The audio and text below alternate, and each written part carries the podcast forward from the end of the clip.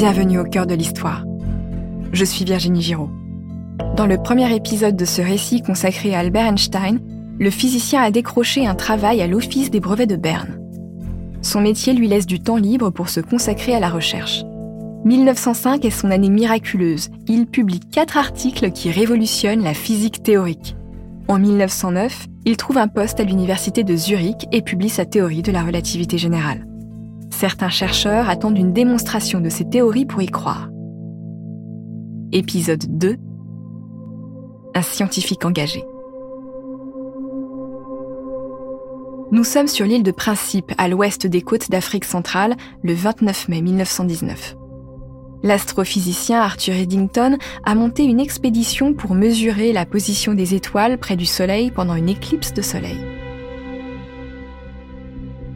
il constate que la position des étoiles, ou du moins de la lumière qu'elles émettent, est modifiée par la présence du Soleil. La masse du Soleil déforme l'espace-temps et on peut voir la lumière d'étoiles qui sont en réalité derrière le Soleil. La théorie de la relativité générale d'Einstein est validée puisque l'espace peut se courber sous l'action de la gravité. Grâce à la confirmation d'Eddington, Einstein devient une véritable star. Il fait la une des journaux. Consécration suprême, il reçoit le prix Nobel en 1921. Il est appelé à donner des conférences aux quatre coins du monde, du Japon aux États-Unis.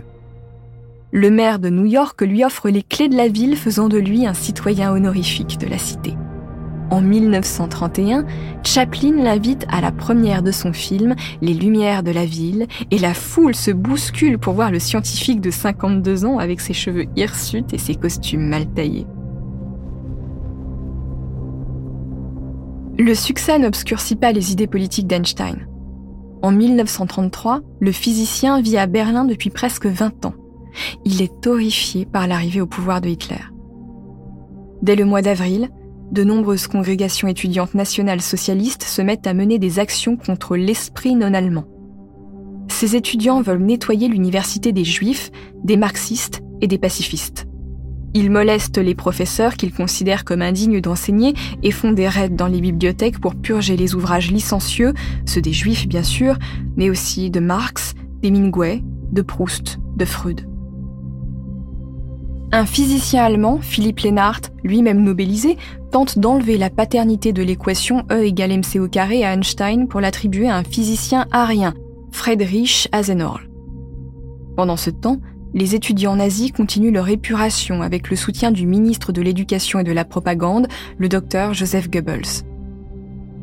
Les étudiants trient maintenant les livres dans les librairies et établissent des listes noires d'auteurs interdits en Allemagne. Ils entrent même dans la maison d'Einstein et mettent sa bibliothèque à sac. Le 10 mai 1933, un auto-da-fé a lieu à Berlin sur la place devant l'opéra et dans une vingtaine d'autres villes simultanément. Les livres interdits sont brûlés pendant une cérémonie codifiée, c'est la même dans toutes les villes concernées. Les étudiants lancent les livres dans un immense brasier en scandant des phrases apprises par cœur.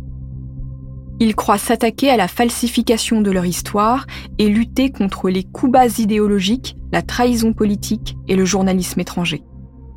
Aujourd'hui, sur la place Bebel de Berlin, une plaque commémore les autodafés de 1933. On peut y lire une phrase prophétique de l'écrivain allemand du 19e siècle Heinrich Heine. Là où l'on brûle des livres, on finit aussi par brûler des hommes. Einstein n'est pas en Allemagne pendant l'autodafé. Il décide de ne pas rentrer à Berlin et de demander l'asile aux États-Unis avec sa seconde femme Elsa. Comme Einstein est très connu, les États-Unis l'accueillent à bras ouverts et lui offrent un poste à Princeton, une prestigieuse université située dans le New Jersey. Le physicien profite de ses amitiés haut placées pour faire venir d'autres scientifiques juifs d'Allemagne. En 1935, Einstein a 56 ans. L'université de Princeton lui envoie un sculpteur pour réaliser son portrait. Cet artiste est marié à une femme russe nommée Margarita Konenkova. Elle a 40 ans. C'est une belle femme intelligente et Einstein en tombe amoureux. Il a besoin d'oublier que sa seconde femme Elsa est très malade et n'en a plus pour longtemps à vivre. Il est émotionnellement incapable de s'occuper d'elle. Einstein devient veuf l'année suivante en 1936 et poursuit sa liaison avec Margarita. La montée du nazisme inquiète de nombreux physiciens. Ils sont nombreux à avoir conscience que l'Allemagne cherche comment créer une bombe atomique. Si Hitler possédait une telle puissance de feu, il n'hésiterait pas à s'en servir. Les physiciens Léo Szilard, Edward Teller et Eugene Wigner demandent à Einstein d'écrire au président des États-Unis pour l'alerter et le pousser à entreprendre des recherches sur la bombe atomique. Si plusieurs puissances possèdent cette arme, elles miseront davantage sur l'intimidation que sur son usage. Einstein déteste l'idée que ces équations puissent servir à créer des armes destructrices capables de tuer des centaines de milliers de civils. Mais l'Allemagne ne peut pas être la seule à en posséder pour des raisons d'équilibre diplomatique. Le 2 août 1939, à partir d'un brouillon écrit par le physicien Léo Szilard, Einstein écrit une lettre au président Roosevelt avec l'assurance qu'il sera lu.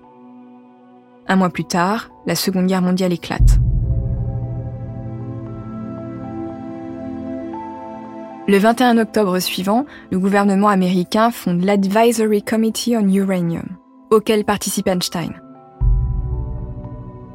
Ce comité aboutit à la création du projet Manhattan, celui qui permet l'élaboration de la première bombe atomique de l'histoire sous la direction du physicien Robert Oppenheimer, dont je vous raconterai l'histoire dans un prochain épisode de ce podcast.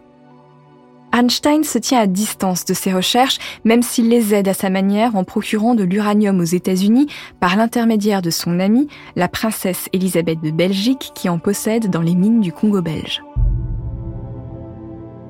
Pendant la guerre, Einstein constate que Margarita Konenkova se conduit bizarrement. Il comprend vite qu'elle est un agent du renseignement russe, alors il la balade en lui donnant des informations qui ont l'air intéressantes mais qui ne le sont pas. Parfois, il lui fait des schémas pour lui expliquer ses recherches. Margarita les mémorise, puis déchire le schéma devant lui pour lui faire croire que ça ne l'intéresse pas.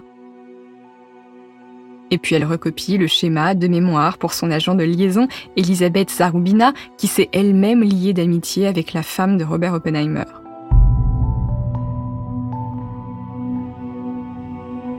Einstein est loin de ces considérations. Il veut la fin de la guerre. L'usage de la bombe atomique sur les civils de Nagasaki et d'Hiroshima lui fait regretter d'avoir envoyé cette fameuse lettre à Roosevelt en 1939. Mais la guerre prend fin. Nous sommes en 1945. Pendant le reste de sa vie, Einstein n'aura de cesse de lutter contre la prolifération des armes nucléaires. Mais ce n'est pas son seul combat.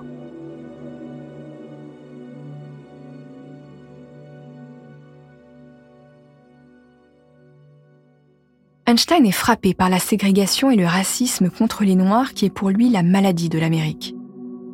L'esclavage a été aboli en 1865. Douze ans plus tard, les lois Jim Crow mettent en place la ségrégation dans le sud du pays où une nouvelle organisation raciste, le Ku Klux Klan, terrorise et lynche les Noirs. En 1909, la National Association for Advancement of Colored People, le NAACP, est fondée par plusieurs militants noirs, dont William Dubois, qui se lie d'amitié avec Einstein dans les années 1940. Cette association se fixe pour but de conquérir l'égalité en faisant changer les lois. Les années qui suivent la Seconde Guerre mondiale aux États-Unis sont une période compliquée. C'est ce qu'on appelle le McCarthyisme, une période de chasse aux communistes soutenue par le FBI. Évidemment, Einstein ne supporte pas l'autorité et critique le macartisme.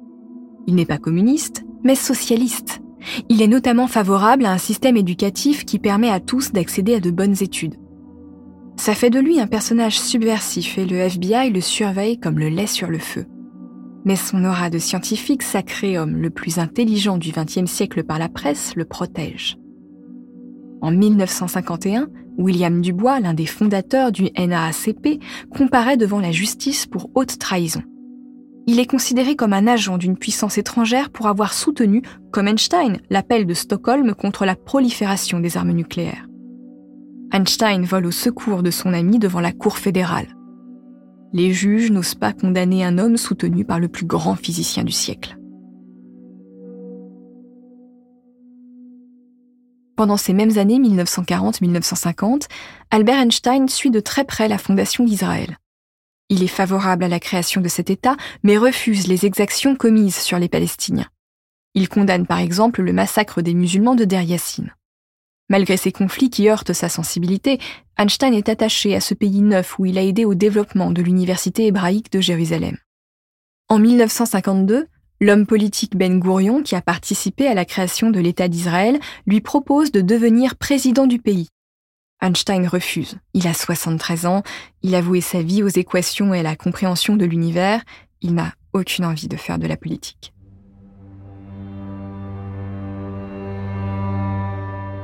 Einstein meurt trois ans plus tard, le 18 avril 1955. Ses cendres sont éparpillées dans un endroit tenu secret conformément à ses vœux. Mais les médecins légistes qui se sont occupés de lui n'ont pas voulu réduire en cendres l'intégralité de cet homme extraordinaire. Ils ont conservé son cerveau et ses yeux comme s'ils pouvaient révéler les secrets de son génie. Son cerveau, découpé en 240 cubes, est conservé en grande partie à l'université de Princeton. Mais les mystères du cerveau du plus grand physicien de tous les temps sont plus obscurs que les secrets de l'univers. C'est la fin de ce récit en deux parties consacré à Albert Einstein. Merci de l'avoir écouté. Abonnez-vous au cœur de l'histoire sur votre plateforme d'écoute préférée pour ne manquer aucun épisode et suivez-nous sur Twitter, Instagram et TikTok pour avoir accès à des contenus inédits. Au cœur de l'histoire est un podcast original Europe Studio produit par Adèle Imbert. Je suis l'auteur du récit que vous venez d'écouter. La direction artistique est assurée par Julien Tarot et Adèle Imbert. Cet épisode a été réalisé par Clément Ibrahim, Camille Bichler est chargée de production, Julien Tarot a composé la musique originale ainsi que les musiques additionnelles avec la complicité de Sébastien Guidis. Kelly Decroix est chargée de la communication, Héloïse Bertil de la diffusion et Sidonie Mangin a créé l'identité visuelle d'au cœur de l'histoire. À bientôt!